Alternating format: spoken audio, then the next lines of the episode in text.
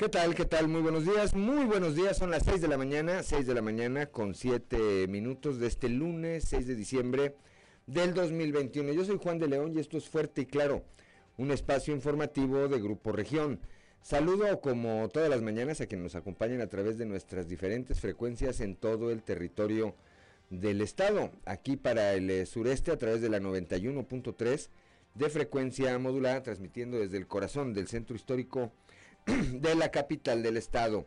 Para las regiones centro, centro desierto, carbonífera y cinco manantiales, por la 91.1 de FM, transmitiendo desde eh, la capital del acero, desde Monclova, desde Monclova, Coahuila, por la 103.5 de FM, para la laguna de Coahuila y de Durango, por eh, transmitiendo por supuesto desde la Perla de la Laguna, desde el municipio de Torreón para el norte de Coahuila y el sur de Texas por la señal de la 97.9 de FM, transmitiendo desde Piedras Negras y para Acuña, Jiménez y del Río Texas por la 91.5 de FM, transmitiendo, transmitiendo desde el municipio de Ciudad Acuña. Un saludo por supuesto también para quienes nos siguen a través de las redes sociales por las diferentes páginas de Facebook de Grupo de Grupo región. Hoy, como todos los días, hay mucha información y estos son los titulares de hoy. Jorge Cermeño Infante, alcalde de Torreón, pagó obras con sobreprecios de hasta 60% a este grupo de empresas consentidas, estas que se llevaron la mayor parte de la obra pública que se realizó en el municipio de Torreón. Más adelante le tendremos los detalles. Si el secretario particular del presidente de la República está involucrado en actos de corrupción, debe ser investigado. Esto lo señalan la diputada local eh, de Morena, Lisbeth Ogazón, así como el presidente de este partido en Coahuila, Diego del Bosque. En el estado se tiene un registro de 19 feminicidios y se han emitido sentencias condenatorias en algunas de estas. También se sigue bajo análisis la posibilidad de publicar un listado de hombres violentadores. Esto con la finalidad, esto con la finalidad de, y bueno, cuidando más bien no violar algún derecho o dato sensible de los señalados. Esto lo señala el presidente, el magistrado presidente del Poder Judicial en el Estado, licenciado Miguel Meria Yup.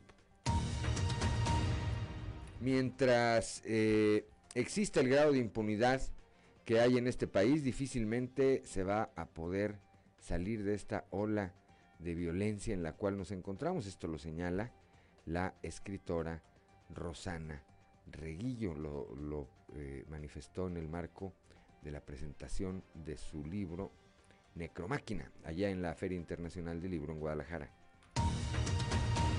Maestros serán sometidos a estudio científico para conseguir revacunación tras la incertidumbre que persiste entre los docentes eh, buscan estudios científicos avalados por un laboratorio especializado para garantizar a través de un amparo judicial que después de seis meses de haberse aplicado la vacuna china contra el COVID-19 ya no cuentan con anticuerpos.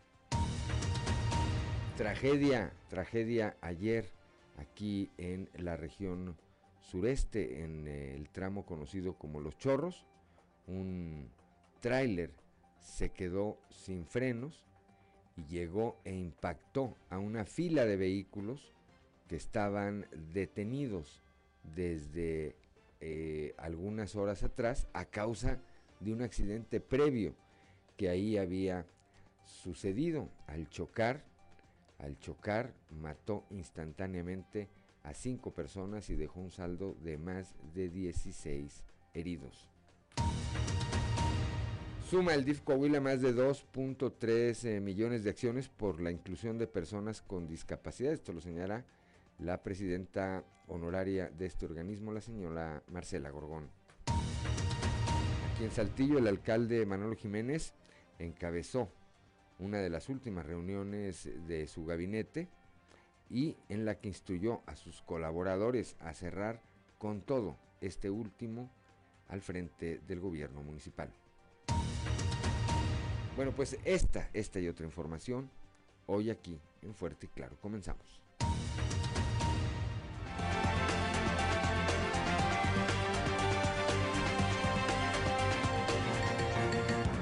Esto es Fuerte y Claro, transmitiendo para todo Coahuila.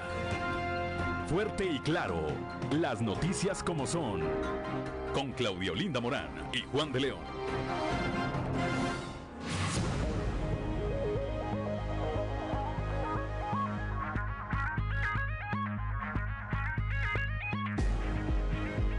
Son las 6 de la mañana, 6 de la mañana con 12 minutos. Claudio Linda Morán. Muy buenos días, Juan, y muy buenos días a toda la audiencia que nos acompaña a esta hora de la mañana. La temperatura en Saltillo, 11 grados, Monclova 19, Piedras Negras 16, Torreón 14 grados, General Cepeda 11, Arteaga 11 también, Ciudad Acuña 17 grados, al igual que Musquis, San Juan de Sabinas 16 grados, Buenaventura 19, Cuatro Ciénegas 19 grados, Parras de la Fuente y Ramos Arispe tienen 13 grados de temperatura, pero si quiere conocer a detalle el pronóstico del tiempo, vamos con Angélica Acosta. El pronóstico del tiempo con Angélica Acosta.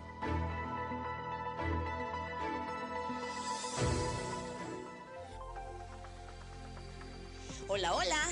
¿Qué tal amigos? ¿Cómo están? Muy buenos días. Qué gusto me da saludarte en este lunes, inicio de semana, ya a la cuenta regresiva para despedir el año 2021. ¿Cómo estás? Ya estoy lista para darte los detalles del clima del día de hoy. Pon atención, vámonos con Saltillo, Saltillo. Para este lunes espera que el termómetro marque una temperatura máxima de 23 grados centígrados, mínima de 14. Durante el día vamos a tener periodo de nubes y sol, va a estar agradable. Por la noche un cielo principalmente nublado. No te preocupes porque la probabilidad de precipitación es muy baja, 1%. Eso es para Saltillo. Nos vamos hasta Monclova. Monclova, temperatura cálida, fíjate bien, 27 grados. Espera que marque el termómetro como máxima, mínima de 11. Durante el día, muy cálido. Vamos a tener periodo de nubes y sol y por la noche, áreas de nubosidad. La posibilidad de lluvia ahí para Monclova es de 3%. Excelente. Torreón también temperatura agradable, muy, muy cálido, 29 grados como máxima para Torreón, mínima de 12. Durante el día vamos a tener periodo de nubes y sol, estar cálido, va a estar rico, va a estar agradable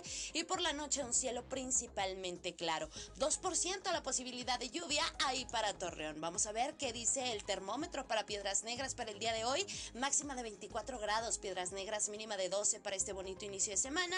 Durante el día se va a sentir ligeramente el airecito fresco, ok, vamos a tener solecito, va a estar agradable y por la noche un cielo principalmente nublado. 2% la posibilidad de precipitación ahí para Piedras Negras excelente. Ciudad Acuña, 24 grados como máxima para el día de hoy, mínima de 12. Durante el día vamos a tener periodo de nubes y sol, va a estar agradable, sin embargo, eh, se va a sentir ligeramente fresco el airecito. Por la noche, bastante nubosidad. Atención, Ciudad Acuña, porque tienes alta probabilidad de lluvia, 58%. Elevada más la probabilidad por la noche que durante el día. Toma tus precauciones y maneja con muchísimo cuidado.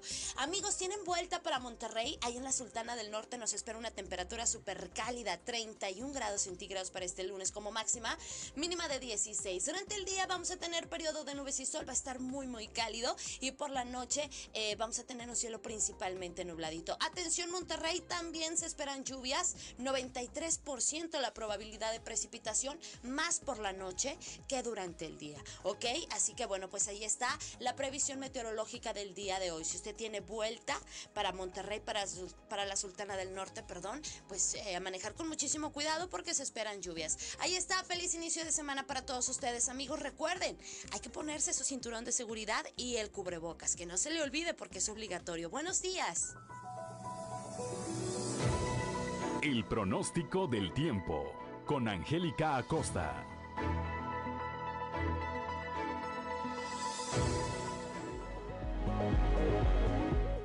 Son las 6 de la mañana, 6 de la mañana con 16 minutos. Vamos con Ricardo Guzmán en las efemérides del día.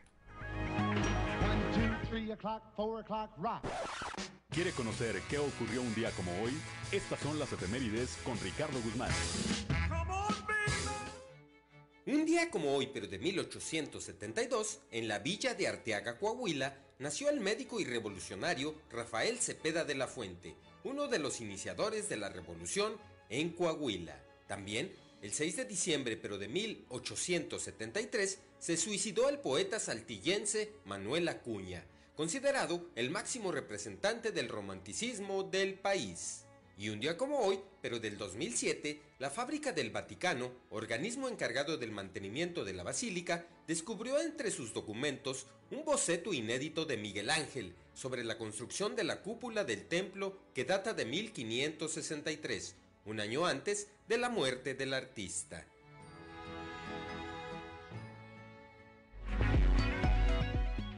Son las 6 de la mañana, 6 de la mañana con 17 minutos. Santoral del día de hoy, Claudia Morán. El día de hoy se celebra a quienes lleven por nombre Nicolás, Acela y Dionisia. Y Dionisia, bueno, pues eh, felicidades a quienes lleven alguno de estos nombres o a quienes tengan algo, algo que festejar en este, en este lunes 6 de la mañana con 18 minutos y ahora vamos con Noé Santoyo al mundo de los deportes. Resumen Estadio con Noé Santoyo.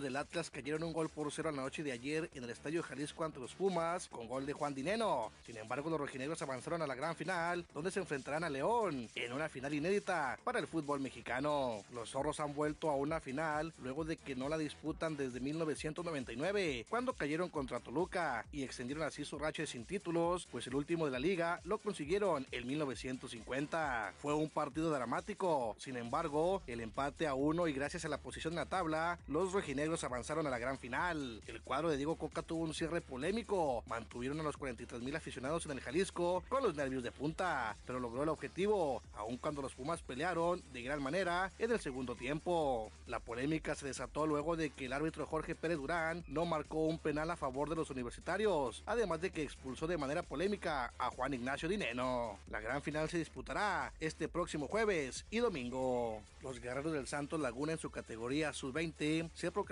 campeones el día de ayer tras golear 3 goles por 0 a Cruz Azul y un marcador global de 4 goles por 2. De esta manera, el cuadro dirigido por Omar Tapia en esa categoría ha celebrado su quinto campeonato en los últimos años. Salvador Mariscal Jr., Nicolás Ramírez Jr., además del arquero Erubiel Castro, fueron los héroes del partido. Simone Rolfes, director deportivo del Valle Leverkusen, rechazó totalmente la versión del fichaje del portero mexicano Carlos Acevedo por el conjunto de la Bundesliga. Incluso lo tachó de una tontería. El directivo de las aspirinas resaltó que el arquero del Santos Laguna no entra en planes y todo lo deja en solo rumores. Acevedo actualmente se encuentra concentrado con la selección mexicana de fútbol para el partido amistoso ante Chile que se disputará este próximo miércoles en Austin, Texas. Con Donovan Mitchell con 35 puntos y Rudy Gobert con 6 puntos y 20 rebotes, dominando en ambos lados de la pista, el Jazz de Utah salieron airosos este domingo de una dura batalla en la cancha de los Cavaliers de Cleveland por pizarra de 109 a 108. Resumen Estadio con Noé Santoyo.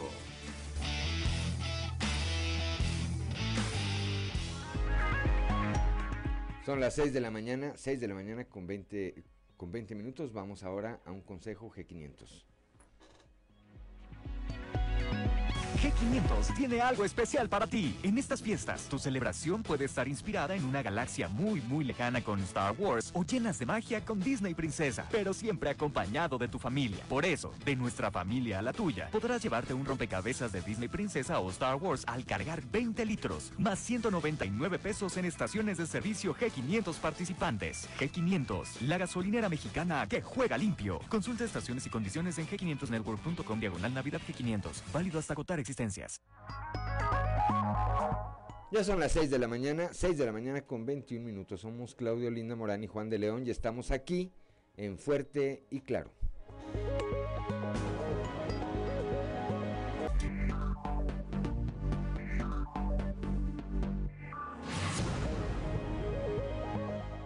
Ya son las 6 de la mañana, 6 de la mañana con 25 minutos estamos aquí en Fuerte y Claro y vamos ahora, vamos ahora a la cotización peso dólar, Claudio Linda Morán. Hoy lunes 6 de diciembre el tipo de cambio por medio del dólar en México es de un dólar por 21 pesos con 21 centavos, a la compra 20 con 89, a la venta 21 con 52. Vamos ahora a un resumen de la información nacional. En Guerrero, ataque armado deja tres adultos y un niño muerto en la montaña de Guerrero. Hay cinco menores más heridos. Cuatro personas, entre ellos un niño, fueron asesinados en la comunidad de Soyatlán, municipio de Alcozauca, en esta región, tras un ataque armado. Las víctimas viajaban en una camioneta Nissan tipo estaca cuando un grupo armado los atacó. Un conductor ebrio atropella a 12 peregrinos ciclistas en la Ciudad de México. Dos hombres fueron detenidos luego de atropellarlos. Ellos estaban en una rodada de peregrinos que se dirigían de Xochimilco a la Basílica de Guadalupe. Aumenta el Instituto Nacional de Migración operativos en autobuses, esto eh, al incrementar los operativos contra el transporte público que pasaron de tener una sola revisión en el mes de marzo a una media de 400 entre agosto y septiembre. En nueve meses, casi 12 mil personas fueron detenidas cuando viajaban en un camión con dirección a los Estados Unidos hayan nueve bolsas con restos humanos en Fresnillo, Zacatecas. Esto durante el fin de semana. En un primer hallazgo se localizaron cuatro bolsas a espaldas de un panteón y en pleno centro de la ciudad. Las autoridades confirmaron el hallazgo de otros cinco paquetes más. Y finalmente en Veracruz rescatan a cinco pescadores que quedaron a la deriva luego de ser reportados como desaparecidos. Desaparecidos, la Secretaría de Protección Civil del Estado confirmó su localización a, de, a bordo de una embarcación que había perdido ahí el funcionamiento y fueron localizados ya a la deriva y alejados de la costa. Y hasta aquí la información nacional. Gracias, Claudio Linda Morán. Son las 6 de la mañana con 27 minutos. Vamos rápidamente a la portada de hoy de nuestro periódico Capital, que en su nota principal destaca esto de lo que vamos a estar hablando en unos momentos más adelante. Sobrepagó Cermeño a empresas. Consentida la administración que encabeza aún el eh, panista en Torreón, no solo trabajó estos ya casi cuatro años en medio del desaseo y el favoritismo con varias empresas consentidas a las que benefició con millonarios eh, contratos, sino que las obras particularmente de estas fueron pagadas entre 30 y 60% más caras en comparación con los precios vigentes en el mercado de la construcción. La administración de Cermeño enfrenta ahora denuncias ante la Fiscalía Anticorrupción de Coahuila. También en la imagen principal, bueno, esta tragedia que ocurrió ayer en Los Chorros y de la que vamos a estar hablando en un momento más también con eh, Christopher Vanegas, un tráiler se quedó sin frenos y llegó e impactó a una fila de vehículos que ya estaba ahí eh, estacionada por un accidente que había ocurrido horas antes. Cinco muertos, cinco muertos y más de 16 heridos. La presidenta honoraria del DIF Coahuila, la señora Marcela Gorgón, indicó que junto a los sistemas DIF municipales y organismos de la sociedad civil, se impulsa la inclusión de las personas con discapacidad y muestra ellos que durante la administración del gobernador Miguel Riquelme, el DIF estatal ha realizado más de 2.3 millones de acciones en este sentido. La diputada local por Morena, Elizabeth Ogazón y Diego del Bosque dicen, bueno, pues si hay actos de corrupción, en los que está involucrado el secretario particular del presidente López Obrador, que se le investigue. Y es que el fin de semana, eh, otra investigación a nivel nacional, otra investigación periodística, por supuesto, difundió imágenes de eh, tanto el secretario particular del presidente López Obrador como de algunos otros hoy funcionarios cuando hacían esta operación carrusel en una institución bancaria. Se formaron para ir depositando 50 mil pesos cada uno formaban, se salían de la fila, se volvían a formar, salían de la fila, seguramente para burlar alguna cuestión de carácter fiscal, hasta que hicieron depósitos por más de 1.8 millones de pesos. Eh, además, el presidente del Tribunal Superior de Justicia, el licenciado Miguel Mereyup, eh, señala que se analiza publicar un listado de estos hombres violentadores. Finalmente, eh, la eh, periodista, la escritora Rosana Reguillo, autora de este libro Necromáquina, señala que la violencia, la violencia en el país seguirá mientras, mientras haya la impunidad que existe. Son las 6 de la mañana, 6 de la mañana con 30 minutos. Vamos ahora a nuestra columna en los pasillos.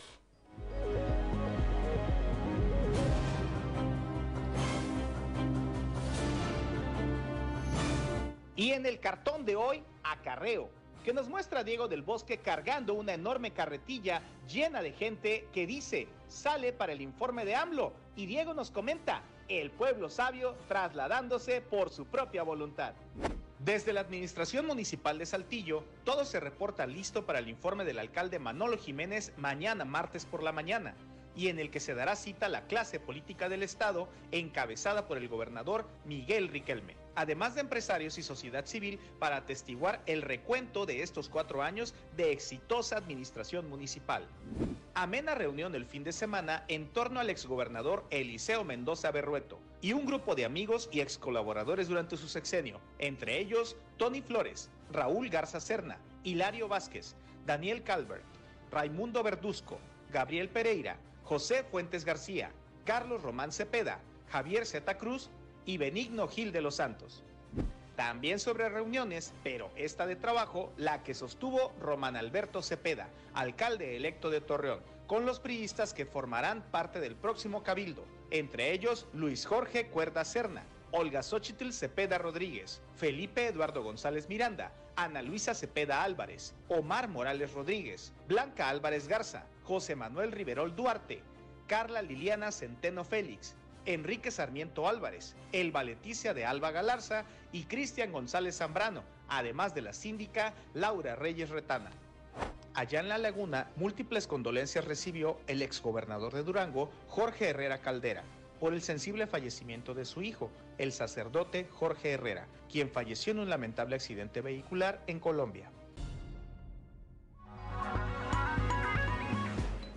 Son las 6 de la mañana, 6 de la mañana con 32 minutos. Vamos rápidamente un panorama informativo por el estado. Comenzamos con mi compañero Raúl Raúl Rocha aquí en el sureste. De, hablamos ya de este tema, de esta investigación en la que se difunde como el eh, entonces el hoy secretario particular de Morena y entonces secretario secretario de finanzas de eh, hoy secretario particular de López Obrador en ese entonces eh, secretario de finanzas de Morena pues hacía esta operación carrusel junto con otros funcionarios Raúl Rocha platicó platicó con eh, la diputada local por Morena Lisbeto Gazón así como con Diego del Bosque el dirigente estatal de ese partido aquí en Coahuila. Escuchemos. Raúl Rocha, muy buenos días. ¿Qué tal compañeros? Buenos días. Esta es la información para el día de hoy. Si el secretario particular del presidente de la República está involucrado en actos de corrupción, debe ser investigado, dijeron la diputada local de Morena, Lisbeth Ogazón, y el presidente de ese partido en Coahuila, Diego del Bosque. La diputada dijo que todo se tiene que investigar aún con miembros de su partido y si hay algo que sancionar, que se aplique la misma. Nosotros estamos a favor de la investigación, sea de donde sea y de donde venga, que se investigue y si hubo algo que se tiene que sancionar, que se haga. Esa es nuestro, siempre va a ser nuestro sentir. Este, eso, eso pone entredicho la campaña que hizo el presidente en una parte, obviamente no toda, pero sí fue así. No, no, no, no, este, pero se pide que se investigue a todos aquellos que estuvieron alrededor y que malentendieron la política que tiene nuestro presidente y pues que se les sancione como es debido. ¿Ustedes están de acuerdo que aunque sea de partido ustedes se, se investiga, así como que se investiguen a otros? Sí, sí, sí, claro, nunca hemos estado en contra de eso, sino todo lo contrario hay que combatir la corrupción y si hay que empezar desde casa, pues desde casa hay que empezar. No, pues que como cualquier otro acto eh, que pueda generar sospechas, pues va a ser investigado. Nosotros pues lo que planteamos es que ya no exista impunidad. Creo que ha sido el gran cáncer de este país. Y eso pues no solamente aplica para la gente del PRI y del PAN, si hay gente de Morena que incurrió en actos indebidos, pues también tiene que ser investigado. Vamos a esperar los resultados de las investigaciones. Entonces nuestra postura es que se tiene que investigar a todo el mundo. Esta es la información para el día de hoy Buen día. 6 de la mañana, 6 de la mañana con 35 minutos. Gracias, Raúl Rocha. Claudio Linda Morán. Está bajo eh, análisis la posibilidad de publicar un listado de hombres violentadores. Nuestra compañera Guadalupe Pérez nos tiene la información. Muy buenos días, saludos desde la región centro. El magistrado Miguel Ángel Meri Ayub señaló que se está analizando la posibilidad de publicar un listado o padrón de hombres que han sido sancionados o apercibidos por violencia familiar o en contra de la mujer. Estamos preparando el documento que podría dar eh, efectivamente con, con la con el tema de que no se viole ninguna ningún derecho ni, ni, lo que tiene que ver con este, los datos sensibles de las personas. Por eso no se ha publicado. Creo que es importante eh, que tengamos pues conciencia nada más de este tema para que sea bien utilizado el, ese padrón, ¿no? Pero no que sea mal utilizado y publicarlo y, y se violen los derechos y la sensibilidad de las personas, los datos Todavía no ha salido este padrón. ¿Cuál es la Lo estamos construyendo. Pues solamente que, que pueda ser utilizado a lo mejor en, esquemas eh, que pongan en riesgo a una persona. Este, se han dado casos de personas que han cometido este tipo de delitos en otras entidades federativas y no se sabe y no fueron reintegrados a la sociedad. Este, es decir, que han cometido homicidio, feminicidio en, otro, en otra entidad se cambian de estado y vuelven a cometer lo mismo. Saludos desde la región centro para Grupo Región Informa, Guadalupe Pérez. Son las 6 de la mañana, 6 de la mañana con 37 minutos. Antes de ir con Víctor Barrón allá a la región lagunera, ya se reporta desde Frontera, Coahuila, Joel Roberto Garza Padilla, con su, con su frase el día de hoy, dice, nunca dejes de tener esperanza, cada día suceden milagros. Bueno, pues ahí Ahí ténganles. Y ahora sí, cuando son las 6 de la mañana con 37 minutos, vamos allá al municipio de Torreón, en la Perla Laguna, con Víctor Barrón. Afecta al comercio la ruptura de cadenas de distribución de mercancías asiáticas. Él, él platicó con Mariano Serna Muñoz, presidente de la Cámara Nacional de Comercio. Víctor, muy buenos días. Muy buenos días, amigos de Fuerte y Claro, en temas de la comarca lagunera. Ante la necesidad de adquirir nuevos productos tras el resultado favorable que dejó el buen fin en términos de ventas, el comercio organizado de la laguna enfrenta los efectos que dejó la ruptura de canales de distribución de mercancías fabricadas en Asia, lo que termina por impactar el precio de algunos artículos que el consumidor busca en la temporada navideña. De esto habló el presidente de la Cámara de Comercio en Torreón, Mariano Serna Muñoz a quien vamos a escuchar. Pero para, para ya reponer los bienes que, que vendimos, en muchos casos sí se están reponiendo de forma fácil, pero acuérdate que ahorita se rompieron mucho los canales, las ventas de los canales de distribución y las redes de distribución de los bienes y servicios.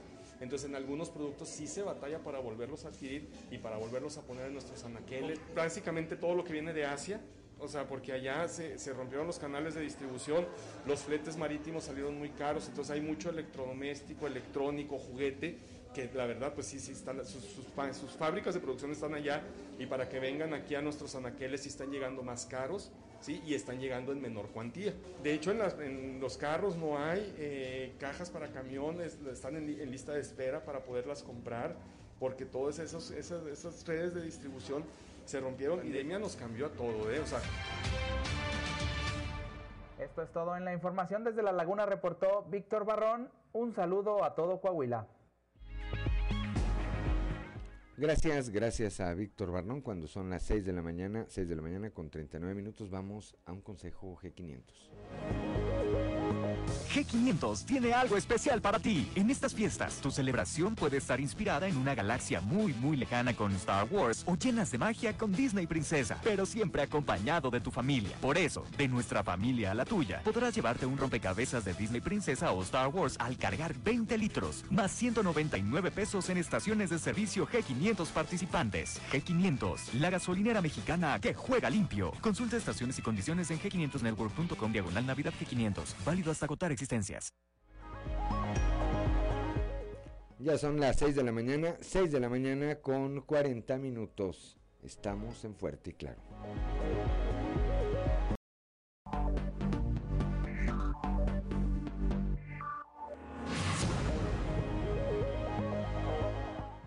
Ya son las eh, 6 de la mañana, 6 de la mañana con 45 minutos. Ya está en la línea telefónica eh, mi compañero Christopher. Christopher Vanegas para platicarnos de esta tragedia que ocurrió ayer aquí en la región sureste, particularmente ahí en el, este tramo conocido como Los Chorros, en donde de manera continua, de manera continua ocurren accidentes, accidentes vehiculares. Cristo Vanegas, muy buenos días. Hola, ¿qué tal Juan? Muy buenos días, te saludo con mucho gusto a ti y a todos los escuchas y bueno, como bien comentas, el día de ayer se registró una tragedia nuevamente se registró una tragedia en la carretera 57 en el tramo conocido como Los Chorros, esto luego de que un tráiler eh, que provenía de la ciudad de San Luis Potosí se quedó sin frenos, por lo que impactó a una serie de vehículos que se encontraban estacionados esperando precisamente que eh, se terminaran las maniobras de, eh, del retiro de otro accidente que había ocurrido momentos antes, por lo que estaban detenidos en la fila del tráfico llega este tráiler que se queda sin frenos y al salir del puente de los chorros impacta al menos a eh, 16 vehículos. Este, eh, esta serie de impacto este género provocó que uno de estos vehículos terminara eh, cayendo al vacío debajo del puente de los chorros. Debido a esto, lamentablemente, eh, cuatro personas pierden la vida en el lugar y terminaron 15 personas lesionadas, por lo que rápidamente pues llegaron los cuerpos de emergencia, eh, tanto de Capufe, elementos de, protección civil del municipio de Arteaga, así como elementos de la Guardia Nacional, quienes pues bueno, el área, entre que los paramédicos realizaban la atención de las personas lesionadas, trasladándolos a diferentes nosocomios de aquí de la ciudad.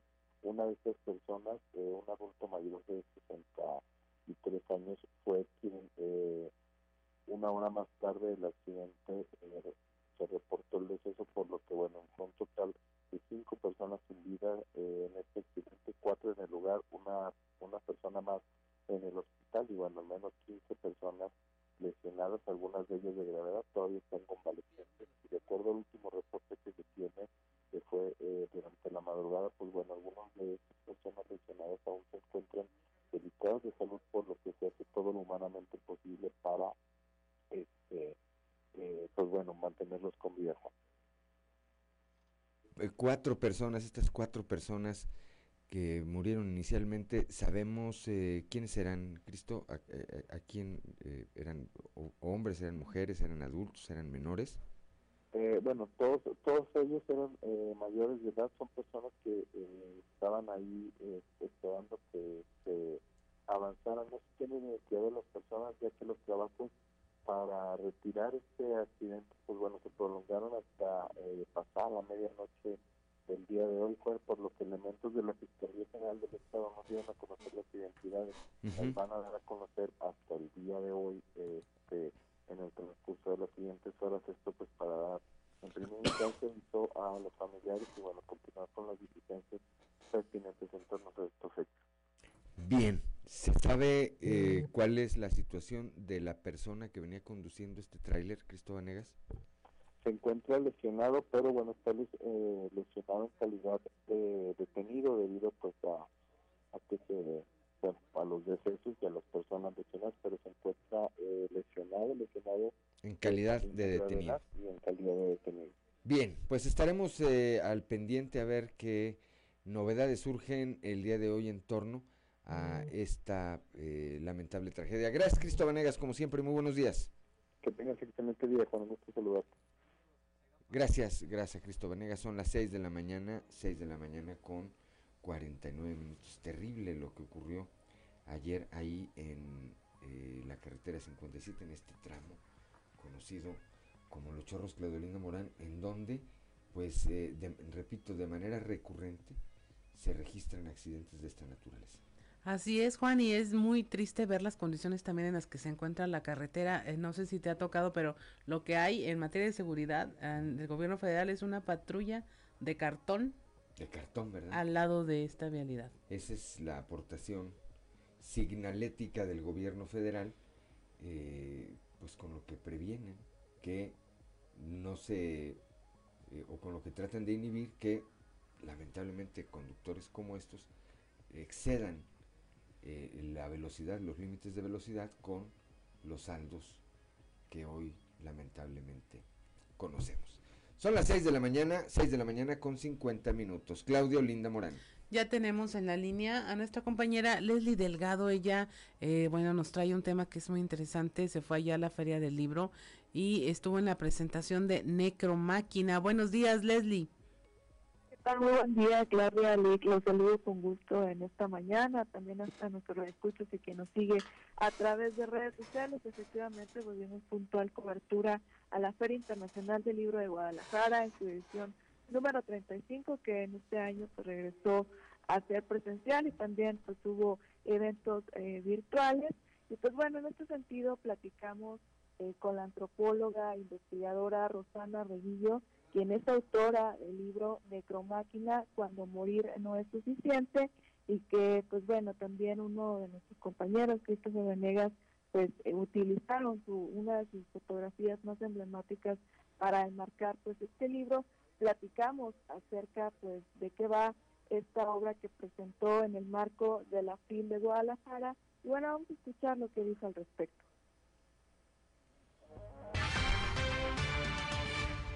Mira, yo pienso que de no cambiar la política militarista, que estamos viendo que este gobierno no solamente no, no cumplió con regresar a, los al ejército, a los cuarteles, sino amplió su presencia a nivel nacional. Mientras no cambie esta política militarista ¿no? de combate a la violencia o de aparente combate a la violencia, pero sobre todo, Leslie, mientras exista el grado de impunidad que existe en este país, difícilmente vamos a poder eh, salir de este marasmo, de esta cosa espantosa en la cual nos, nos encontramos, ¿no? 6.52 de la mañana, así es Leslie, ahora fue un evento en donde se rompieron varios récords, digo, después de dos años en que no se celebró esta feria del libro, eh, la gente volvió recargada y con ánimos de adquirir ejemplares de toda naturaleza.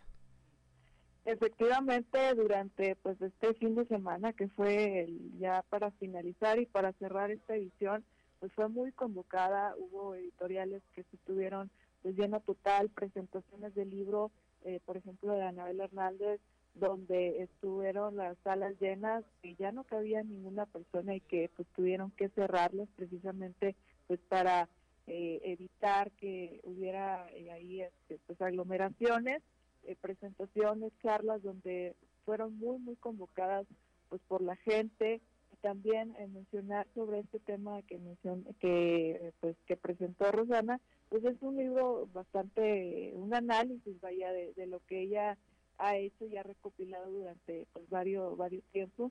Y también mencionar que pues sí fue una feria muy convocada donde hubo muchísimas presentaciones y que pues eh, fue un éxito para para la, feria de Guadalajara y que pues en su edición 2022 también pues pretenden que ya sea más grande porque en este año pues sí tuvieron que limitar un poco los espacios de los stands. Sin embargo pues bueno regresó nuevamente con rotundo éxito Así es, y Rosana Reguillo hace un análisis importante del tema de la violencia y es, para que no se olvide, definitivamente cuando se pierde la memoria, cuando estamos condenados a repetirla. En este tema de la violencia, es el apunte que hace de cómo se ha agudizado con la presencia del ejército en las calles, pues también responde a lo que no solo ella, sino varios sectores eh, en el país están apuntando. Efectivamente, y ella también mencionaba en esta entrevista que este análisis pues lo hizo en varias partes del país, que entrevistó pues tanto a, a, jóvenes sicarios, entrevistó incluso a madres buscadoras, entonces busca utilizar esto, esta situación y uno de los hallazgos o algo que subrayó muy importante es que la fuerza colectiva es la que puede eh, aportar a que este clima de violencia, como ella menciona, que se ha agudizado durante este tiempo y que todavía pues sigue prevaleciendo, pues puede ser una salida externa a toda la, situación que estamos viviendo. Mientras no se visibilice y mientras la fuerza colectiva pues no se una, eh, pues difícilmente se va a poder salir de esto, claro. Así es, Leslie, pues muchas gracias por este enlace y definitivamente pues un orgullo que una fotografía de nuestro compañero Cristo Vanegas esté en la portada de este libro Necro Máquina. Muchas gracias, Leslie, que tengas excelente jornada. Igualmente, excelente día para todos y buen inicio de semana. Son las 6 de la mañana con 55 minutos. G500 tiene algo súper especial para convivir en familia. Así tu celebración puede estar inspirada en una galaxia muy, muy lejana como Star Wars o llena de magia con Disney Princesa, pero siempre acompañado de tu familia, de nuestra familia, la tuya, en la carga de 20 litros más 199 pesos en estaciones de servicio G500. Podrás tener un rompecabezas de Disney Princesa o de Star Wars para armar en familia. No te pierdas esta promoción, que G500 tiene para ti. G500, la gasolinera mexicana que juega limpio. Consulta estaciones y condiciones en g500network.com eh, Navidad G500. Es válido hasta agotar existencias. 6 de la mañana con 56 minutos, regresamos.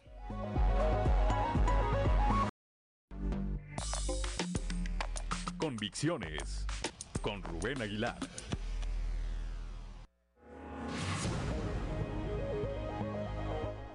Ya son las 7 de la mañana, 7 de la mañana en punto y como todos los lunes ya está en la línea telefónica eh, mi amigo Rubén Aguilar Venezuela. Rubén, muy buenos días. Buenos días, Juan. Buen día quien nos escucha. Pues mi comentario de hoy está relacionado con los tres años de gobierno del presidente López Obrador. Eh, en un análisis de sus comparecencias mañaneras, de sus discursos, de otro tipo de declaraciones, eh, percibo eh, que el presidente ha regido su actuación como ser humano y como gobernante a lo largo de estos tres años por tres principios que pienso que son antivalores, pero que él los asume como valores, que son la mentira, el odio y la venganza. Eh, como sabemos, esta empresa, eh, a partir de un seguimiento sistemático, sólido, que se llama SPIN, eh, encuentra que a lo largo de la gestión del presidente, en las comparecencias mañaneras todos los días dice 89 mentiras, lo que equivale a, en, semanas de cinco días, de lunes a viernes, a 445 mentiras a la semana. Eh, a lo largo de esos tres años ha dicho entonces 60 mil mentiras, así lo plantea Spin, y de seguir en este camino terminará el sexenio con 120 mil, que es algo, un caso único, no solo en México, sino en el mundo. Eh, el New York Times, el Washington Post, CNN, que llevaron el registro de mentiras del presidente Donald Trump a lo largo de sus cuatro años de mandato, contaron 35 mil. Y solo para situar 35 mil en el transcurso de todo el día. Esta cuenta de SPIN solo hace referencia a las que dice en el transcurso de la comparecencia mañanera. Y se calcula que a lo largo del día podría decir otras 89, este, lo que implicaría entonces a la semana 890, al mes 3.560 y eh, al año 42.720, que entonces si fuera así el caso y se sumara las mentiras de la comparecencia más las que dice a lo largo del día, serían 128.000 en estos tres años, no solo las, ciento, uh, las 60.000 eh, que registra SPIN, solo a partir de la comparecencia mañanera. Pienso también que eh, una característica del accionar del presidente, algo que lo motiva, lo mueve, es el odio. Eh, a mí parece que el odio destruye, pero que el presidente un día sí y el otro también en la comparecencia mañanera lo expulsa a través de una enorme cantidad de insultos y descalificaciones a todos aquellos que no piensan como él o no se suman a eh, lo que él quiere que se sume. Este, no ignoro, eh, pienso que surge de un enorme resentimiento social, eh, este, obvio, no entiendo de dónde y por qué del resentimiento, pero sí puedo registrar los adjetivos con los que se refiere a estos que no lo que no se le someten o que no se lo, lo alaban, eh, que serían los adjetivos de conservadores, traidores, enemigos del pueblo, hipócritas, falsos, mentirosos. Y cuando lo dice estos adjetivos, lo dice en un tono que, eh, que revela, pues, eh, para mí, odio hacia los que está dirigido. Y también pienso que el presidente en esta guillotina a la que pasa a cuchillo a todos otra vez los eh, que no están de acuerdo con él o que no eh, eh, alaban su proyecto no solo se venga de estos que pues, a partir de las declaraciones sino también de persecución. Hay acciones directas de la Fiscalía General de la República el, uso del SAT para perseguir a, a los que él asume con sus enemigos y que en razón de eso se tiene que vengar de ellos. Eh, y sería enorme eh, la lista eh, que no se ha hecho, que valdría mucho la pena de hacerla, de todos los nombres de personas y medios e instituciones sobre que el presidente se venga y pasa cuchillo en, en, estas comparecencias mañaneras. Este, yo pienso que la información que, es muy evidente, el presidente es muy transparente, no esconde sus mentiras, no esconde su odio y no esconde su venganza. Eh, y, pienso yo, este, mi análisis, que así es como ha articulado eh, su accionar como político, como persona, a partir de estos tres antivalores, Juan. Yo creo, eh, creo Rubén, auditorio, que uno de los ejemplos más claros de lo que acabas de citar es el caso, por no decir algunos otros que también son muy claros, pero el más reciente, el de Carmen Aristegui, a quien hace algunos eh, ayeres alababa y defendía y asumía incluso como parte de su proyecto y ahora que a esta periodista le dio por difundir un reportaje donde se cuenta la historia de la fábrica de chocolates y los hijos de López Obrador, este éxito inexplicable, bueno, pues ya pasó, ya pasó a la lista de los indeseables del actual régimen, Rubén. Pero, pero eh, absoluto, tienes toda la razón, y en una actitud de venganza, o sea, la pone en el cuchillo, este, eh, la denosta, la, eh, etcétera, porque de, revela la verdad y el presidente la verdad otra vez como vive de la mentira la verdad le molesta simplemente dice no es cierto contra la evidencia empírica de la relación que esa eh, investigación en la que participan seis medios entre ellos eh, el de Carmen eh, pues revela lo que realmente está pasando esta falsa idea de la corrupción este ahí están los Bartlett y ahí están un montón de otras cosas las Erendira Sandovales, los eh, John Ackerman, etcétera, etcétera, etcétera. Ahora también sus hijos y al presidente eso le molesta y golpea vengándose al que dice la verdad.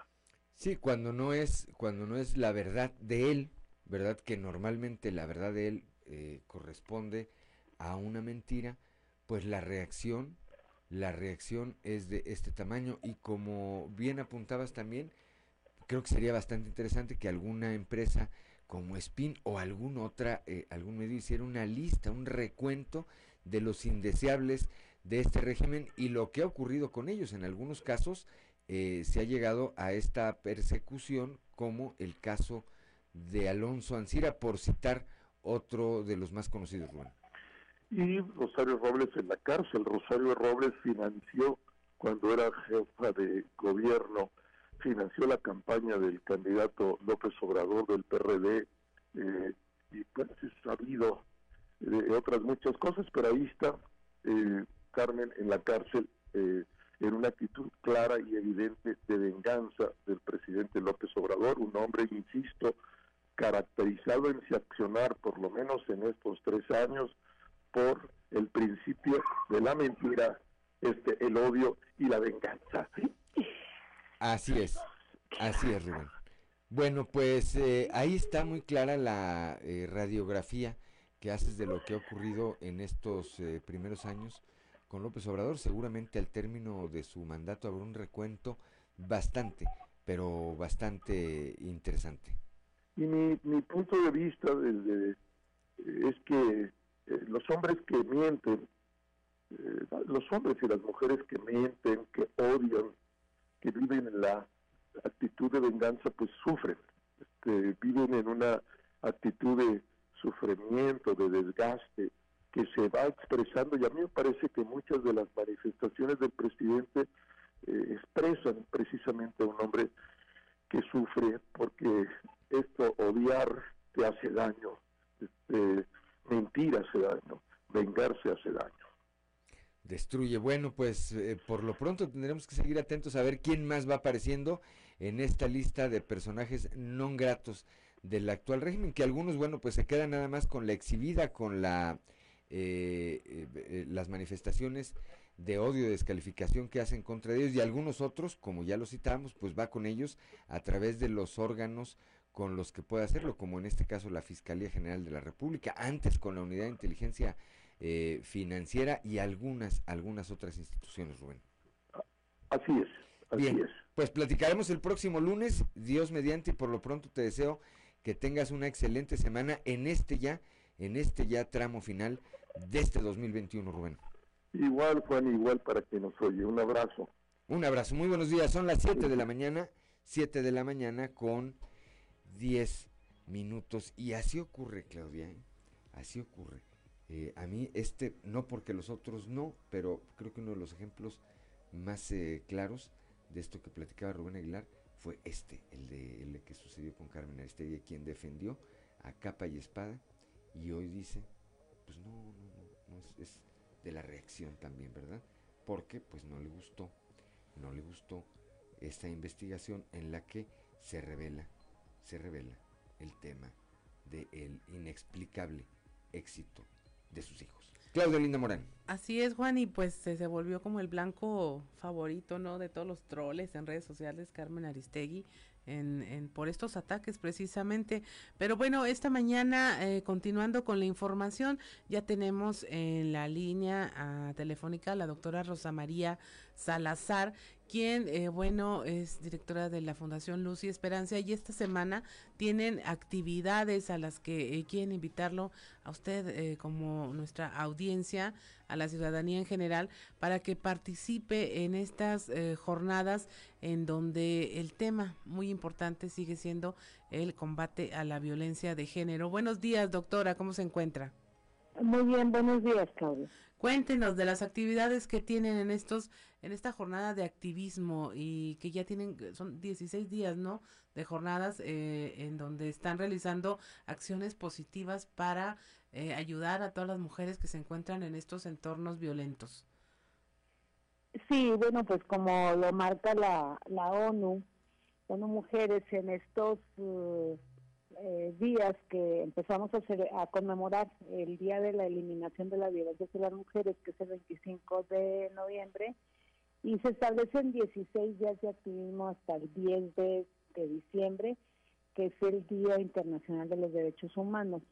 Se conmemora esa fecha. Entonces, en estos 16 días, eh, pues eh, todas las personas o las instituciones que trabajamos con el tema de violencia contra las mujeres, hacemos algunas actividades.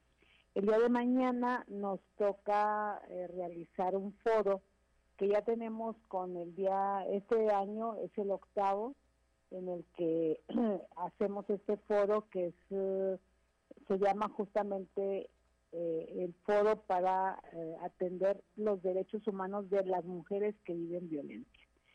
Y en este año vamos a, atender del, tema de los derechos humanos, vamos a atender el tema principalmente del el enfoque de género y la interseccionalidad en el tema de los derechos de las mujeres que padecen violencia. Así es, doctora, tienen invitados muy importantes a estos foros y eh, según estaba viendo, se pueden inscribir en línea para participar en ellos. Sí, este es un foro, eh, el año pasado lo hicimos de manera eh, a distancia, este, como muchos que se, hicieron por el tema del, COVID, y este año pues lo vamos a hacer eh, en, dos, en dos sentidos. Uno, presencial, que por todas las medidas todavía sanitarias tendremos un cupo pues muy reducido, y eh, además lo tendremos en, en línea por Facebook en la página de Fundación Luz y Esperanza. Y haremos este este tema este eh, foro pues lo, lo tendremos eh, con este enfoque de, de, ver cómo es que debemos atender a las mujeres con esta interseccionalidad y tendremos la, la participación de de una persona de la Ciudad de México que es el que cada año nos uh, apoya en este en este tema. Y eh, además tendremos bueno él estará con el tema de la interseccionalidad que es que es el licenciado Julio Guillén. Y tendremos otras dos personas eh, para ver el tema de la migración eh, con, con precisamente cómo afecta esto a las mujeres y eh, veremos el, el, problema de la de la migración extranjera o internacional hacia hacia nuestro país eh, y también el tema de la migración interna cómo es que tenemos mujeres que vienen de del sureste mexicano principalmente a esta ciudad y cómo es que se, se además de de que vienen de allá, pues eh, padecen este problema de violencia y cómo para ellas es diferente comparado con mujeres que viven en esta ciudad.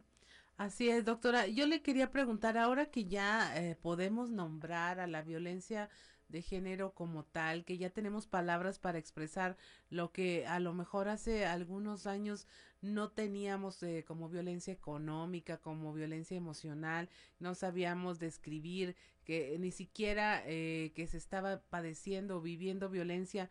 Ahora que la tenemos, eh, migran estas nuevas formas de violencia hacia otras formas más menos detectables, por así decirlos, o, eh, el, el, agresor sigue en el mismo nivel de violencia obvia, eh, que ya es delito, que ya se puede perseguir, o hay que estar avanzando conforme a las expresiones de violencia mutan hacia otros eh, lados para tratar de no visibilizarla.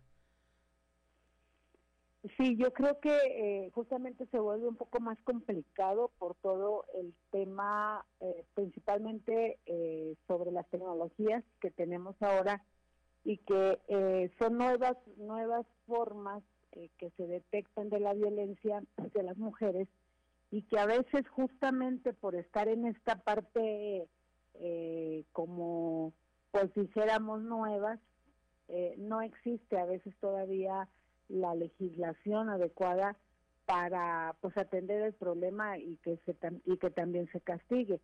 Eh, la, la violencia hacia las mujeres en en la ley por ejemplo en la ley general de acceso de las mujeres a una vida libre de violencia pues señala eh, primero modalidades las modalidades como la comunitaria como la institucional como la que se da en las escuelas o eh, y la familiar, que es parte de esta violencia de género, son como modalidades.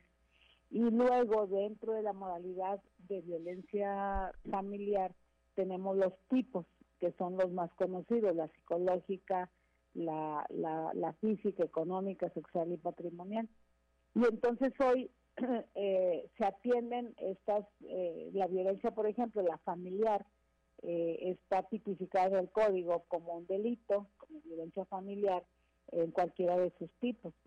Luego, eh, avanzamos recientemente hacia la, la, la, violencia digital, eh, que también ya se considera, ya está en el código como un delito, eh, principalmente en esta modalidad de cuando eh, se, comparten algunas videos o, fotografías de mujeres que, que en su momento hubo acuerdo para, para enviarlas y que una vez que se disuelve la relación, pues los hombres aprovechan para para amenazarlas a través de publicar sus fotografías y que entonces ahora pues ya está considerado como tal, como un delito, ya está en el código y ya se puede presentar una denuncia, ya se puede seguir la denuncia y llegar a, las sanciones en ese caso.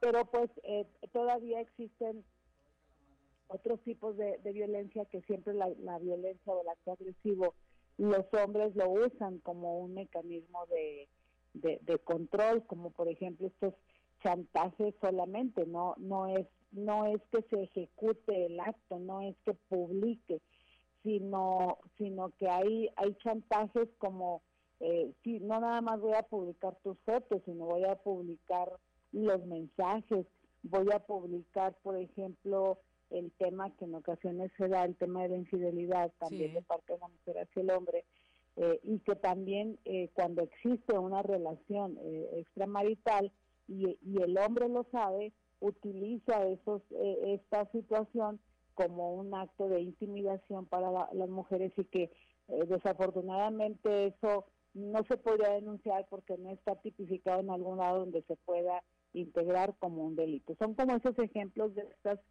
formas tan sutiles que se utilizan ahora para intimidar a las mujeres y pues ocasionarles algún daño.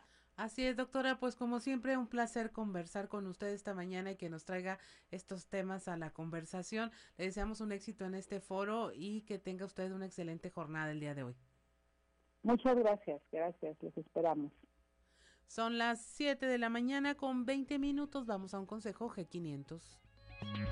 G500 tiene algo especial para ti. En estas fiestas, tu celebración puede estar inspirada en una galaxia muy, muy lejana con Star Wars o llenas de magia con Disney Princesa, pero siempre acompañado de tu familia. Por eso, de nuestra familia a la tuya, podrás llevarte un rompecabezas de Disney Princesa o Star Wars al cargar 20 litros, más 199 pesos en estaciones de servicio G500 participantes. G500, la gasolinera mexicana que juega limpio. Consulta estaciones y condiciones en g500network.com diagonal Navidad G500. Válido hasta agotar existencias. 7 de la mañana con 20 minutos. Estamos en Fuerte y Claro. Regresamos.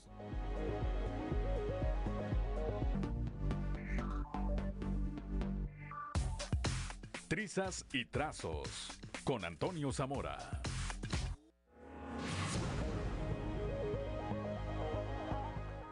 Son las 7 de la mañana, 7 de la mañana con 25 minutos. Continuamos aquí en Fuerte y Claro y como todos los días ya está en la línea telefónica allá desde Monclova, desde la capital del acero, nuestro eh, compañero y amigo periodista Antonio Zamora. Antonio Zamora, muy buenos días. Buenos días Juan, buenos días a, las personas que nos escuchan a esta hora. En frontera está sucediendo lo que sucede en todos los partidos políticos. Allá un regidor Ramiro Roja Liñán, anda que no lo calienta ni el sol, y pues no deja títere con cabeza, ¿no? Agarra, agarra parejo este cuate, que a Ramiro ya está totalmente identificado, que en la elección pasada jugó para el lado del Movimiento de Regeneración Nacional. ¿Por qué?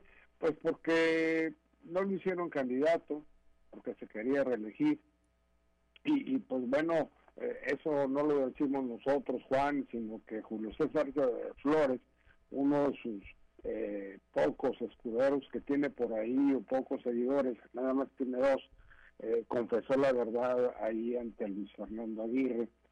Palabras más, palabras menos, le dijo que la actitud adoptada por Ramiro fue porque no le dieron esa oportunidad de reelegirse, que se enojo es por no haber pues es por ello y además porque pusieron en su lugar al Güero Puneda eh, como candidato.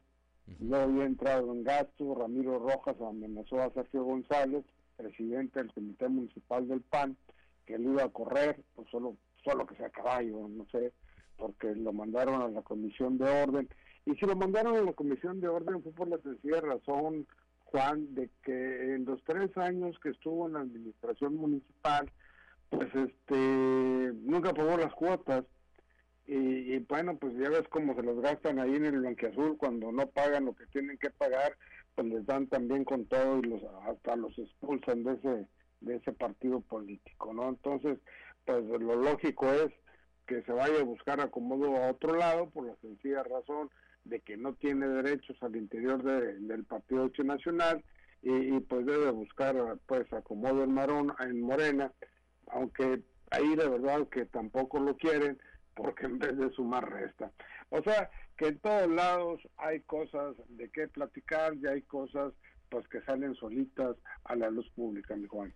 Pues sí, ya está ocurriendo, por ejemplo, allá en Acuña, en el municipio de Acuña, donde la dirigente municipal de Morena, Yamil Matanos, ya está peleando con Emilio de porque le dice, oye, tú llegaste a la presencia municipal por Morena, y ahora como que no le quieres dar cargos de primer nivel a gente de Morena y quieres dejarlos todos para la gente de Unidad Democrática de Coahuila. Esto, eh, pues obviamente al calor de la ya muy próxima llegada de las nuevas administraciones municipales. Hay que recordar que el próximo primero de enero los 38 municipios del estado eh, inician, inician con nueva administración. Hay algunos casos en los que hubo reelecciones, bueno, de todas maneras se hace la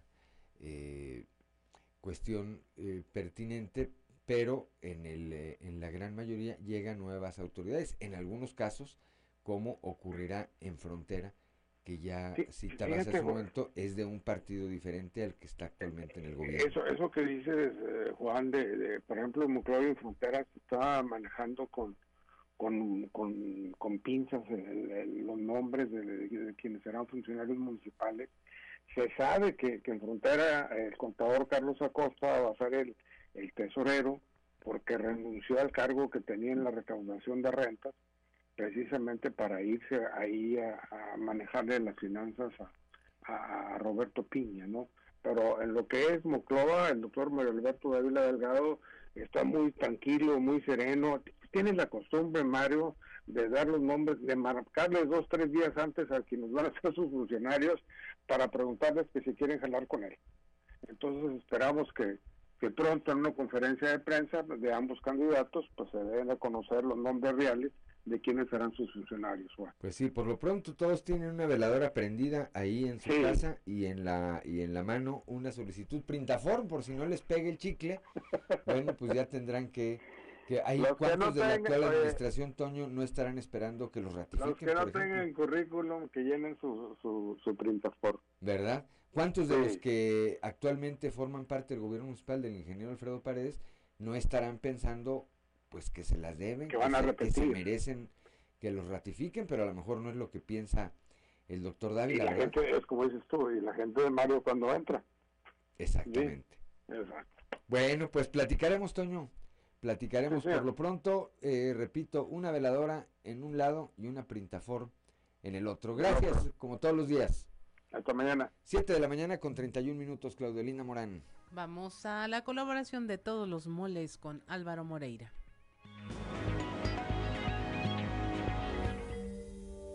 Amigas y amigos, soy Álvaro Moreira, diputado local. Mejorar la calidad de vida de los habitantes debe ser la prioridad para todas y todos los alcaldes, aunque no es tarea fácil. Lograr un desarrollo urbano completo y de calidad requiere de conjugar diversos factores que permitan que las personas se sientan a gusto para vivir, trabajar, estudiar y recrearse. En ese sentido, son muchas las cualidades que deben cumplir las ciudades para sobresalir y uno de los más importantes es sin duda la competitividad. Una ciudad competitiva es aquella que logra atraer y retener talento e inversión para maximizar la productividad y el bienestar de sus habitantes. En este tema, podemos afirmar con orgullo que Saltillo ha alcanzado el siguiente nivel.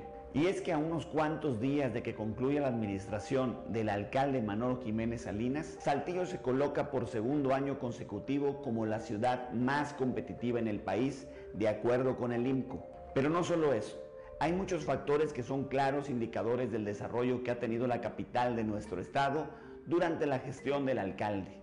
Quiero destacar solo cinco.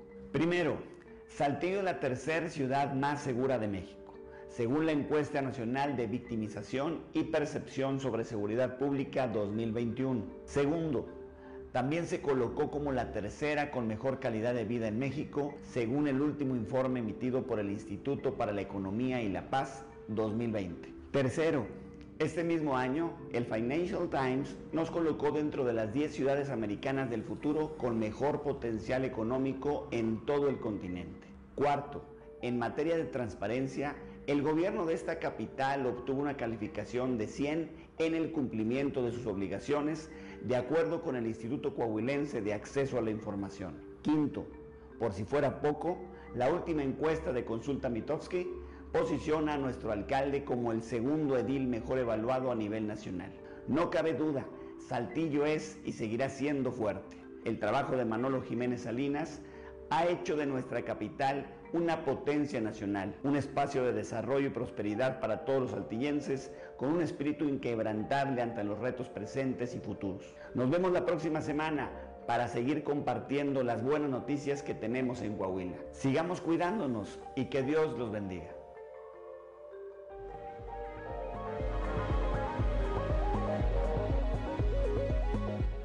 Ya son las 7 de la mañana, 7 de la mañana con 34 minutos y vamos ahora con la colaboración semanal de nuestro amigo Pedro Fuentes Reina y la otra versión. Bienvenidos a la otra versión. Hoy hablaremos del proceso electoral para elegir gobernador Coahuila 2023. Y hablaremos algo muy simple.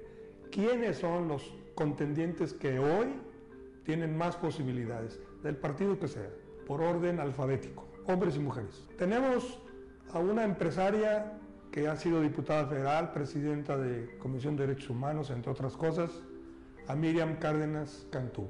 Tenemos otra mujer quien tiene un currículum impresionante, ha sido de todo en Coahuila, incluso a nivel nacional, Hilda Flores Escalera. Tenemos al ya conocido Armando, Santana Armando Guadiana Tijerina, quien no pudo llegar a la alcaldía de Saltillo, pero sigue en el Senado y seguramente, él lo ha manifestado, va a contender. Otro coahuilense insertado en el gobierno federal es Javier Guerrero García, quien también ha tenido experiencias de todas en eh, la alta burocracia de Coahuila, eh, como secretario de Desarrollo Social, de Finanzas, en fin, ha sido legislador, presidente del PRI y ya ha participado para ser gobernador de manera independiente. Está alguien que pues, los comentarios sobran, que es Manolo Jiménez Salinas, un joven político del PRI, un extraordinario trabajo, resultados aquí en Saltillo, que todavía no termina y pues ahí anda don Manolo dando vueltas. La senadora Verónica Martínez, quien ha estado muy atenta de algunas situaciones del Estado. Eh, está Eduardo Olmos Castro, quien es presidente del Congreso, una gente muy cercana al actual gobernador. Y por último, como dicen, éramos muchos y parió la abuela, Ricardo Mejía Verdeja, un hombre de origen coahuilense, de La Laguna, fue diputado local, fue funcionario público, después tuvo algunas oportunidades en otras entidades del país, pero actualmente, ah, por cierto, de los fundadores de Convergencia y de Movimiento Ciudadano, está con licencia es subsecretario de Seguridad a nivel nacional. El hombre ve al presidente de la República todos los días a las 6 de la mañana. Los invito a leer esta colaboración, esta columna completa en la edición impresa de Capital Coahuila, además de las plataformas digitales de Grupo Región. Gracias.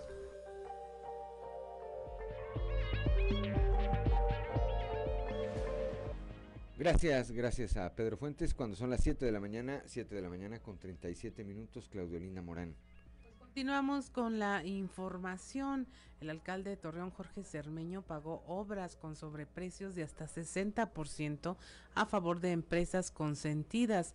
La administración del alcalde de Torreón, Jorge Cermeño, no solo trabajó estos ya casi cuatro años en medio del desaseo y favoritismo con varias empresas consentidas a las que benefició con millonarios contratos, sino que las obras particularmente de estas fueron pagadas entre 30 y 60% más caras en comparación con los precios vigentes en el mercado de la construcción. Por ejemplo, en la obra de introducción del drenaje pluvial en el ejido La Concha, que Obras Públicas le asignó a la empresa Marnies SADCB, lo cobró a 636 mil pesos, un 55% más caro que si lo hubiera hecho el propio CIMAS en 411 mil pesos con los mismos alcances.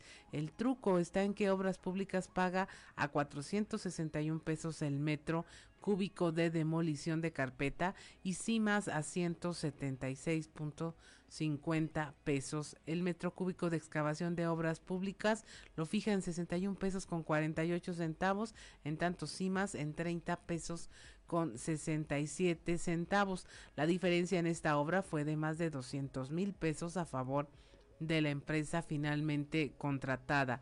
Donde también se detectó este encarecimiento de los conceptos fue en la introducción de una línea de drenaje en la calzada Gómez Morín a cargo de la misma empresa y cuyo contrato otorgado por obras públicas pagó alto los conceptos anteriores y por ejemplo el relleno con producto del banco lo paga en 300 casi 350 pesos el metro cúbico y CIMA solo en 202 pesos. Esta obra salió un 58% más cara, con una diferencia de casi 175 mil pesos. Hay eh, más obras con este sobreprecio también por contratos de obras públicas a favor de la misma empresa Marnies. Eh, llama la atención la construcción de una red de agua potable en el ejido Rancho Alegre que costó 855 mil pesos, pero si lo hubiera hecho CIMAS hubiera costado 534 mil, es decir, se eh, contrató un 60% más cara pues la diferencia fue de más de 320 mil pesos. Desde 2019 se habían denunciado ya estos sobreprecios en obras eh, obtenidas por adjudicación directa e invitación restringida. La primera denuncia fue en julio de 2019, pero ninguna autoridad fiscalizadora intervino y las anomalías eh, continuaron. Regidores de oposición señalaron entonces en una denuncia pública que durante 2018 y los primeros seis meses de 2019 la administración municipal de Jorge Cermeño entregó contratos de obra en forma irregular a diferentes empresas foráneas. 7 de la mañana, 7 de la mañana con 40 minutos, vamos a un consejo G500. you G500 tiene algo especial para ti. En estas fiestas, tu celebración puede estar inspirada en una galaxia muy, muy lejana con Star Wars o llenas de magia con Disney Princesa, pero siempre acompañado de tu familia. Por eso, de nuestra familia a la tuya, podrás llevarte un rompecabezas de Disney Princesa o Star Wars al cargar 20 litros, más 199 pesos en estaciones de servicio G500 participantes. G500, la gasolinera mexicana que juega limpio. Consulta estaciones y condiciones en g500network.com diagonal Navidad G500. Válido hasta agotar existencias. 7 de la mañana con 41 minutos. Estamos aquí en Fuerte y Claro.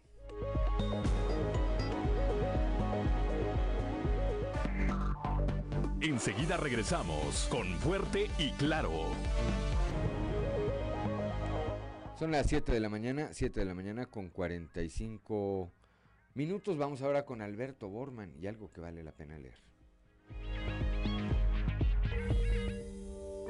Excelente jornada, estimado amigo Juan de León y amigo Radio Escuchas. Mil gracias por su sintonía. Esta semana en algo que vale la pena leer vamos a platicar del libro Primera persona del singular del maestro japonés Haruki Murakami. Y como bien dijo alguna ocasión el novelista Joseph Conrad, recuerdo mi juventud y aquel sentimiento que nunca más volverá. El sentimiento de que yo podría durar más que todo, más que el mar, más que la tierra, más que todos los hombres. Y es que seguramente en esta etapa todos tenemos historias que contar sobre amores, desamores, gestas inolvidables de aventura y amistad, problemas ocasionados por la falta de mesura o experiencia, sentimientos de soledad o entusiasmo, e incluso incertidumbre propia del impasse juvenil. Haruki Murakami, escritor japonés y eterno candidato al Nobel de Literatura, que tiene por tradición posicionar cuando menos una vez al año alguna obra suya en los estantes de las librerías, anota para este 2021 la publicación de un recomendable volumen de ocho relatos titulado Primera Persona del Singular, atendiendo precisamente a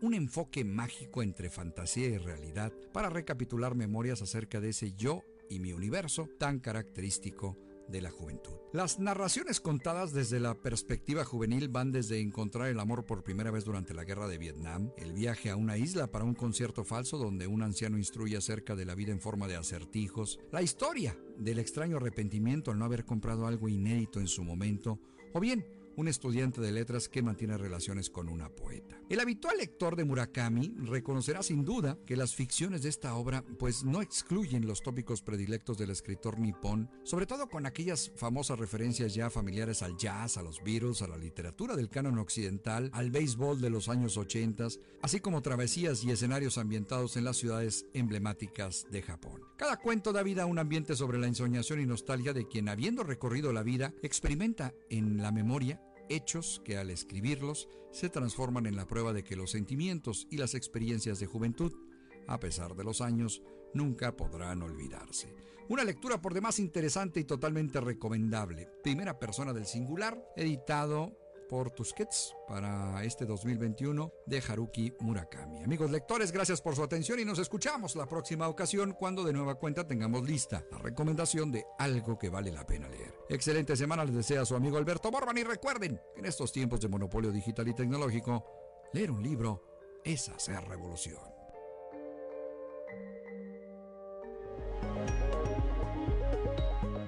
Son las 7 de la mañana, 7 de la mañana con 48 minutos, Claudio Linda Morán. Vamos ahora a un resumen de la información nacional. Ataque armado deja tres adultos y un niño muerto en la montaña de Guerrero. Hay cinco menores más heridos. Estos fueron asesinados en la comunidad de Soyatlán, en el municipio de Alcozauca, en la región de la montaña de Guerrero, tras un ataque armado. Las víctimas viajaban en una camioneta Nissan tipo estaca cuando un grupo armado los atacó a balazos. Conductor ebrio atropella a 12 peregrinos ciclistas en la Ciudad de México. Dos hombres fueron detenidos luego de atropellarlos a los integrantes de una rodada de peregrinos que se dirigían de Xochimilco a la Basílica de Guadalupe en la Ciudad de México. Los hechos ocurrieron en la calzada de Tlalpan y Avenida La Virgen. El detenido conducía en estado de ebriedad. Aumenta el Instituto Nacional de Migración operativos en autobuses. Pasó de tener una media de una revisión a 400 entre agosto y septiembre. En total, en nueve meses, casi 12 mil personas fueron detenidas cuando viajaban en un camión con dirección a los Estados Unidos. Sin embargo, no hay constancia de que estas revisiones hayan tenido consecuencias legales para las empresas. En Zacatecas hayan nueve bolsas con restos humanos en la ciudad de Fresnillo. Durante el fin de semana, en un primer hallazgo, se localizaron cuatro paquetes a espaldas de un panteón y en pleno centro de la ciudad las autoridades confirmaron el hallazgo de cinco bolsas más conteniendo restos humanos. En Veracruz rescatan a cinco pescadores que quedaron a la deriva. Elementos de la Secretaría de Marina rescataron a estas cinco personas que habían sido reportadas como desaparecidas desde el domingo 28 de noviembre. Estos salieron a bordo de una embarcación misma que quedó a la deriva después de una avería en el motor, lo que ocasionó que finalmente se alejaran de la costa hasta ser localizados por personal de protección civil. Y finalmente van 13 detenidos por la fuga del penal de Tula Hidalgo. De acuerdo a la Procuraduría General de Justicia de Hidalgo, ya son 13 los detenidos eh, por la fuga de José Artemio Maldonado Mejía, líder de un grupo delictivo allá en Tula. Diez de los detenidos son del grupo armados que irrumpió en el penal y tres más son parte del grupo de nuevo nueve reos evadidos. Además, todo el personal del centro penitenciario está bajo investigación. Y hasta aquí la información nacional. Gracias, Claudio Lindo Morán. Son las 7 de la mañana con 51 minutos. Vamos ahora al mundo del espectáculo con Ámbar y Lozano. El show de los famosos con Amberly Lozano. Dana Paola aclara si tiene COVID-19. Dana Paola es sin duda alguna una de las celebridades más queridas y populares en nuestro país, pues la actriz y cantante suma millones de seguidores, quienes en los últimos días se mostraron preocupados por la salud de la intérprete de Sodio. Esto luego de que ella misma compartiera una imagen en la que aparece respirando con ayuda de un tanque de oxígeno. La cantante y actriz mexicana aclaró a través de sus redes sociales que no está enferma de COVID-19, pero que tiene un fuerte resfriado que la llevó a usar un tanque de oxígeno para poder respirar. Rápidamente la publicación de la cantante causó furor y representó un alivio para sus millones de fanáticos, pues en redes se había especulado que se trataba de COVID-19, quienes le desearon una pronta recuperación a la actriz.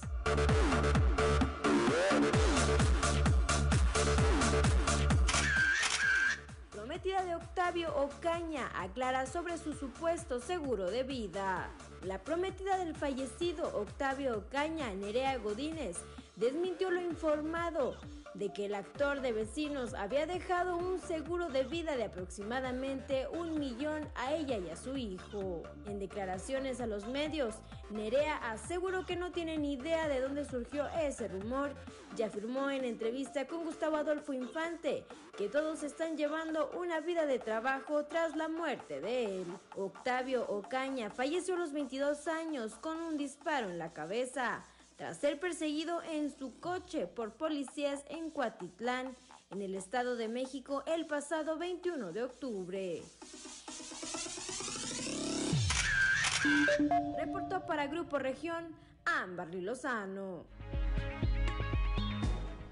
Son las 7 de la mañana, 7 de la mañana con 53 minutos. Bueno, pues prácticamente nos estamos yendo esta mañana de lunes 6 de diciembre de este 2021. Como siempre le apreciamos, por supuesto, el favor de su atención a través de las diferentes frecuencias de Grupo Región en todo el territorio del estado, así como en las redes sociales a través de las páginas de Facebook de Grupo Región. Lo esperamos el día de mañana, lo esperamos el día de mañana aquí, aquí en la frecuencia de la Radio Grande de Coahuila. Gracias como siempre a Ricardo Guzmán en la producción, a Ricardo López en los controles, a Claudio Linda Morán por su acompañamiento, a Ociel Reyes y Cristian Rodríguez, Cristian Rodríguez y Ociel Reyes que hacen posible la transmisión de este espacio a través de las redes sociales, pero sobre todo gracias a usted que nos escucha y que nos acompaña.